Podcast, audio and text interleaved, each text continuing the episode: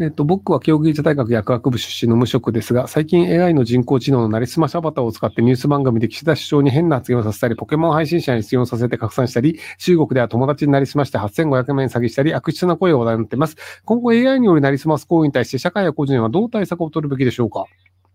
多分もうなりすましだよねっていうのが割と慣れてくるので、まだその映像を見るとなりすましだと思わない人がいるっていうのがあって、引っかかる人が多いと思うんですけど、で、例えば今、その、じゃあなんか、出会い系サイトみたいなところで、顔写真を見て、あの、絶対その人だって思う人あんまいないじゃないですか。まあ、どうせいじってるだろうなとか、拾った画像なんじゃねとか思うじゃないですか。まあ、その出会い系サイトとかあったら桜かなみたいな。っていう感じで、あの、疑うっていうのをやるようになるんですよね。で、動画に関してはまだ疑うっていうのをやらない人が多いんですけど、まあ、時間の問題で疑うようになるんじゃないかなと思うので、そんなに気にしなくてもいいんじゃないかなと思いますけど。35歳差の彼氏と喧嘩して警察沙汰になりました。ちなみに自分は19歳なので、警察では未成年扱いです。現在別れてます。後日体が痛み出して病院に行ったら、えー、頸椎捻挫、腰、腰椎捻挫、左足あざがあると診断され、病院から第三者行為による障害届を申請、傷病届を申請してくださいと言われたのですが、どうやって申請すればいいかわかりません。社会保険で不要に加入しています。えっと、病院の人に聞いてください。あの、病院の看護婦さんとかに、あの、先生、届け出ってどうやって出すんですかって言えば、あの、こういう書類があってこうやって出すよとか言ってくるので、なので、あの、言われた通りにあの、病院に行った方がいいと思います。いや、その、病院の方で多分診断書とかも必要になると思うので、なので、あの、普通に病院の方に聞いてあげるといいんじゃないかなと思います。警察には一応その旨もう一回言った方がいいんじゃないかなと思いますけども。21歳男です。僕は会社の先輩に感情が顔に出ることと言い訳をすることを指摘されました。最初は直そうと頑張ったのですが、結局直すことはできなかったので考えることを諦めました。その先輩のよりと直すべきなのでしょうかそれともわざわざ直さなくても大丈夫ですかえっと、直せる人もいるんですけど、直せない人も多いです。あの、まあ、例えばアーティスト系の人とかで、思ったことを表情に出さないっていうのができる人って少ないんですよね。役者の人とかできるんですけど、なので、その自分が思ったことが口に、あの、顔に出てしまうというのは、むしろその人によっては、この人信用できるよねっていう面でもあったりするので、なのでもうそういう性格でそういう生き方ですっていう形で、普通に人に信用されるようになればいいんじゃないかなと思うんですけども。なので、その自分自身を変えるっていうのもやり方としてあるんですけど、なので自分のままでうまくいく方法を選ぶっていうのもまた一つのやり方なんじゃないかなと思いますけども。まあ、僕は割とあの、自分ができないものはできないっていうタイプなので、なので、割と自分のその中やりたいようにやって、やれる範囲内でやるっていう、そういう感じで生きてます。え、27歳男です。普段は喧嘩や言い争いや面倒で避けてますが、仕事で常識外なことや人としてはいけないこと、また明らかに仕事を進め方、効率が悪い場合、年上でもはっきりと物を言くってかかってしまいます。こういうのを早く改善した方が良いのでしょうか？僕割と昔からそういう生き方をしてますけど、何の問題もなく暮らせているので、なので別にあの、それがトラブルで損してるというのがなければ、別に食ってかかる生き方でもいいんじゃないかなと思いますけど、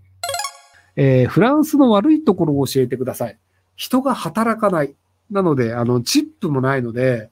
で、あの、労働者が、その、労働者保護がやたら進んでるので、えっ、と、夏場とかに気温が確か35度とか超えると、肉体労働の人は働かなくて良いっていうルールだったりするので、工事が進まないんですよね。で、そのなんかね、あ雨だったかで、なんかの天気が悪いと、それも働かなくて良いみたいなルールだったりとか、で、その、あの、なんか、環境が悪くなって病気になるとかだと、それは環境が悪いからその環境を整備してるまでは働かなくて良いとか、その働かなくて良いのルールがやたらいっぱいあるんですよ。なので、あの、労働者としてはすごいいいんですけど、あの、仕事さっさと進めてくれよっていう、発注側になると、マジで仕事進まないですよね。あの、最近その、シャネルがお金出して作ったサマル、サマリタンっていうデパートがあの、セーヌ川の、あの、ちょっと行ったところに、あの、セーヌ川の、あの、パリのあの、島の向かい側にできたんですけど、で、それの工事がね、35年とか言ってたんですよね。その、まあ、昔ながらの建物を改築してデパートにしましたなんですけど、いや、30年も工事かかりすぎだろっていう、っていうぐらい、あの、本当にね、物事進まないんですよ。で、あと、その、日本だと飲食店を経営する人って多いじゃないですか。なんか家を改造して飲食店にしましたっていうので、で、パリで飲食店を新しく始めるのはほぼ不可能です。あの、要は、その、飲食店を営業するためには、飲食店を営業するための許可がいるんですけど、その許可というのが、じゃあそのガスの設備ちゃんとしてますかとか、避難口ちゃんとしてますかとか、っていういろいろなその確認項目があるんですけど、その確認項目をするための工事が、飲食店の許可がないと工事ができないっていう。で、工事がしないと飲食店の許可が下りないし、飲食店の許可はその工事が終わってないと許可が出ないけど、その許可がないと工事できないよねっていうので、積んでるんですよ。で、理論上は一応可能なんですけど、実態としては不可能なので、なので、あの、パリの飲食店というのは、すでに飲食店をやっているところの営業権を買うという形で、その、飲食店を買って、そこで営業するっていうので、ずっとそのカフェが、名前は変わるんだけど、別のカフェのままで営業するみたいな感じで、その新しくて飲食店をパリで作るは、ほぼ不可能なんですよ。っていうのでいくと、その、じゃあなんかサラリーマン辞めて飲食店やりたいっていうのが一軒家の人が、じゃあ家改造してできるわっていう自由度があるのは、やっぱりその日本の良さなんだなと思うんですけど、なんでそういう感じでそのビジネスっていうのをやりやすい面っていうのは日本もあったりするんで、なのでそれは国によってこのこういうところが不便とか、こういうところがやりづらいとかあったりするんですけど、でもなんかまあ、あの、いいところと悪いところもありつつ、あの、この国はこういうところがいいし、この国はこういうところが悪いよねってのがあって、多分理想のそのなんか、ど、どこをとってもこの国のが良いよねっていうのはあんまないと思うんですよね。なので人それぞれで、そのなんかこういう国の仕組みの方が暮らしやすいよねとかっていうのを選んで、住みたい国に住むっていうふうにした方が、割と人は幸せになれると思うんですけど、うんと、その、ヨーロッパで生まれた人の場合って EU なので、オランダで生まれた人が、やっぱドイツのがいいわとか、スペインの方がいいわとかっていうので、そのスペインで働くとか、オラン、そのドイツで働くとかっていうのもできるんですけど、日本の場合だと日本で生まれると日本でしか働けないんですよ。他の国で働くためには基本、その労働ビザというのが必要になってしまうので、